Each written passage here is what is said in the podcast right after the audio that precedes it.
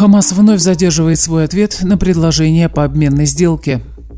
Министр Галланд предупредил Хизбаллу, что самолеты ВВС Израиля повернуты на север. Генерал Цаля ушел от ответа на вопрос о правилах открытия огня на границе с Газой. Далее подробно об этих и других событиях. Сегодня, 5 февраля, вы слушаете новости Израиля за 24 часа. Высокопоставленный источник в Хамасе вчера сообщил телеканалу Кэшет, что вопреки публикациям в СМИ, организация не обещала дать вчера ответ на предложение по парижской сделке, так как продолжает обсуждать предложение. Вместе с тем источник телеканала заявил, что Хамас не согласится на сделку по обмену заложниками и заключенными, если не получит твердых гарантий, что Цаль закончит боевые действия и покинет сектор Газы. Если таких гарантий не будет, вы можете продолжать разрушать дома и убивать простых граждан, но это не принесет вам победы. Выходящая в Иерусалиме на арабском языке газета «Аль-Кудс» накануне вечером опубликовала слова своего источника в руководстве террористической организации, который сказал, что между сторонами сохраняются серьезные разногласия. Хамас настаивает на выводе Цали из сектора Газы и на окончании войны. Министр обороны Юав Галланд вчера посетил базу ВВС Тельнов, где встретился с командным составом. Он распорядился сохранять боеготовность к любому развитию событий на Северном фронте и похвалил летчиков за их вклад в войну за безопасность Израиля на севере, на юге и на других направлениях. После интенсивных ракетных обстрелов из Ливана министр обороны отметил, что Цаль еще не задействовал всю свою мощь против Хизбаллы и все особые возможности армии. «Я распорядился повернуть самолеты на север и быть готовыми к любому сюрпризу», — пояснил он. Что касается роли ВВС в войне в Газе, Галант объяснил, что все удары по террористам в секторе приближают Израиль к достижению двух основных целей – победе над Хамасом и возвращению заложников. Специали предполагают, что уже через неделю удастся одержать победу над последней воюющей бригадой Хамаса в Хан-Юнисе. Об этом сообщает Вайнет со ссылкой на сведения из 98-й дивизии, которая уже два месяца воюет в этом городе. На днях бойцы бригады Гевати обнаружили местный штаб Хамаса, считавшийся домом Мухаммеда Дефа и Ихи Синуара.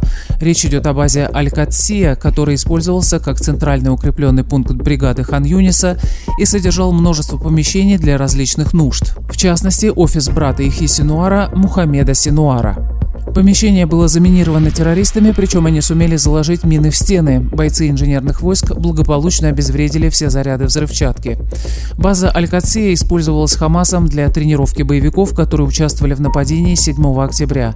На базе найдены муляжи ворот кибуцев, которые террористы прорвали в день атаки, и бронированные автомобили ЦАЛЯ.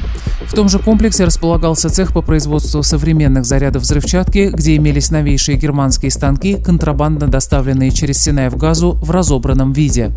На базе также располагался участок, на котором боевики отрабатывали бои в застроенной местности, где были возведены макеты, имитирующие дома в кибуцах и военные базы ВОТЭФ-АЗа. В Берлине арабским студентом избит 30-летний израильтянин Лахов Шапира. Инцидент произошел в минувшую пятницу, но только вчера стало известно имя пострадавшего. По сообщениям израильских СМИ, инцидент произошел в баре в берлинском квартале Митте. Нападавший узнал в Шапире участника митингов за освобождение израильских заложников. После вмешательства свидетелей нападавший сбежал до приезда полиции. Лахов Шапира был доставлен в больницу со сломанным носом и переломом глазницы. Издание Waynet пишет, что позднее Шапира опознал нападавшего, который оказался студентом Свободного университета Берлина. Хулиган хулиган задержан полицией. Лахов Шапира, внук Амицура Шапира, израильского спринтера и прыгуна в длину, погибшего во время теракта на Олимпиаде в Мюнхене. Банк Леуми заблокировал счет Ближневосточного агентства ООН для помощи палестинским беженцам и организации работ из-за опасений, что средства служат для финансирования террора. Как стало известно, банк направил агентству письмо с извещением о блокировке, в котором объяснил причины чрезвычайного решения. Так упоминаются публикации в СМИ о том, что ряд сотрудников УНРWA принимали участие в масштабной террористической атаке Хамаса на Израиль 7 октября. Кроме того, факт многочисленных переводов со счета организации не дает возможности банку проследить конечного получателя части средств. Таким образом, не исключено, что деньги идут на финансирование террористической деятельности. Ранее банк уже предупреждал УНРWA, что возникли подозрения, согласно которым финансовая деятельность агентства нарушает законодательство Израиля в части, которая касается запрета на финансирование террористических организаций. Правила открытия огня на границе с Газой хорошие и подходящие, заявил вчера на заседании правительства начальник управления стратегического планирования ЦАЛЯ генерал-майор Элиезер Толедана. Таким образом, он ответил на вопрос, какие правила открытия огня действуют в настоящее время по периметру расположения частей ЦАЛЯ в Газе и на границе с Анклавом. Вопрос о правилах в письменной форме ему задал министр по делам диаспоры Амихай Шикли.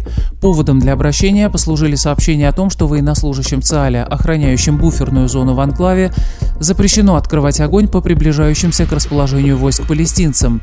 Как видно из реакции Толедана, он ушел от прямого ответа. Министр поселений и национальных задач Орит Струк отметила, мы не просили характеризовать правила и раздавать оценки. Вопрос состоял в том, какие правила действуют сейчас. Ряд министров также выразили неудовлетворение ответом. Правила открытия огня на границе с Газой стали предметом разбирательств и на заседании военно-политического кабинета в ночь на 1 февраля.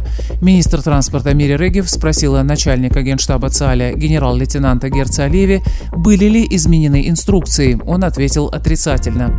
В ответ Регев сказала, солдаты говорят, что на северном направлении Анклава им не разрешают стрелять. Начгенштаба предложил министрам, что он принесет и покажет соответствующий документ, который подтвердит его слова. И о погоде. Температура воздуха сегодня существенно не изменится. Переменная облачность, дождливо. В Иерусалиме 11 градусов, в Тель-Авиве 16, в Хайфе 15, в Бершеве 17, в Илате 21. Это были новости Израиля за 24 часа. Подписывайтесь, оставайтесь с нами.